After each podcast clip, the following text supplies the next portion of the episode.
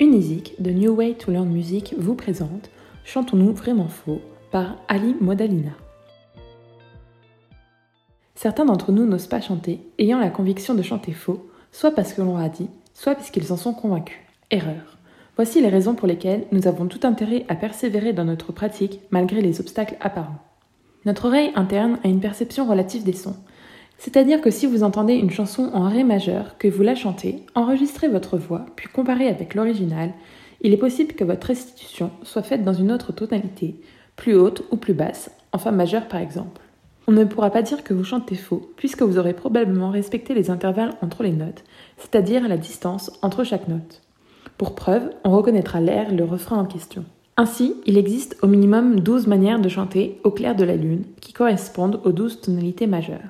Peu de personnes possèdent l'oreille absolue, c'est-à-dire une oreille qui entend exactement le son produit et capable de le restituer à l'identique. Ce que nous chantons correspond également à la capacité de nos cordes vocales, notre timbre, notre coffre, notre taille, la fréquence de nos vibrations comme tout vrai instrument.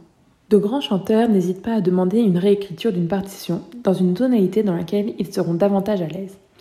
Certains ne pourront pas chanter avec une voix qui couvre plusieurs octaves. Inutile donc de s'entêter à chanter une partition trop aiguë. Vous gagnerez du temps et de l'énergie à travailler une autre version. Quand vous chantez en groupe, vous vous attaquez à un autre défi, s'accorder. Tout comme le piano sonne en Do majeur et le saxophone soprano en Si bémol, lorsque vous rencontrez une autre voix, cela peut produire au départ une cacophonie. Et comme dans la vie, chacun devra s'accorder, trouver un langage commun pour atteindre l'harmonie. Techniquement, en musique, les partitions sont réécrites pour chaque instrument transpositeur en tenant compte de la tonalité de chacun. Ainsi, en prenant la rencontre du piano avec le saxophone soprano en si bémol, le do deviendra un ré pour le saxophone. Notre voix est unique, mieux la connaître permet de mieux évoluer. Repérez et analysez les morceaux que vous aimez particulièrement jouer et chanter. Quelle est leur tonalité? Un professeur de chant peut vous aider à qualifier la tessiture de votre voix et son timbre, sa couleur. Soprano, mezzo-soprano, contralto ou alto, ténor, baryton, basse, timbre chaud, suave, doux, métallique. Essayez d'identifier la note la plus haute que vous pouvez chanter et la plus basse pour en connaître l'étendue. Cessez de vous comparer, notamment au diva. Ces informations vous donneront un bon point de départ pour travailler votre voix. Ensuite, posez-vous quelques questions. Pourquoi aimez-vous ou n'aimez-vous pas votre voix? Qu'avez-vous envie de changer? Dans quelle direction souhaitez-vous aller? Faut-il travailler son amplitude, votre posture, votre souffle? Êtes-vous trop stressé? Travaillez son écoute pour améliorer sa justesse.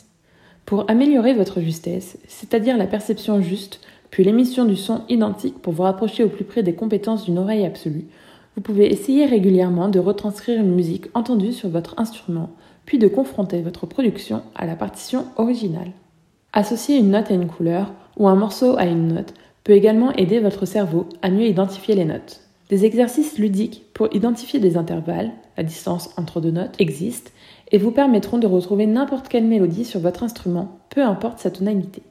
Enfin, chanter dans une chorale vous obligera à travailler la justesse et la mémoire, tout en ayant l'éclairage de la perception de votre voix dans un groupe, tonalité, timbre. Chanter doit rester un plaisir avant tout. S'approcher de la justesse est donc un long chemin si l'on s'en tient au sens strict du terme. En attendant, ne boudez pas votre plaisir en chantant, comme bon vous chante. Merci pour votre écoute. Retrouvez tous nos professeurs de chant sur notre plateforme et tous nos podcasts sur les différentes plateformes de streaming. À bientôt chez Unizik.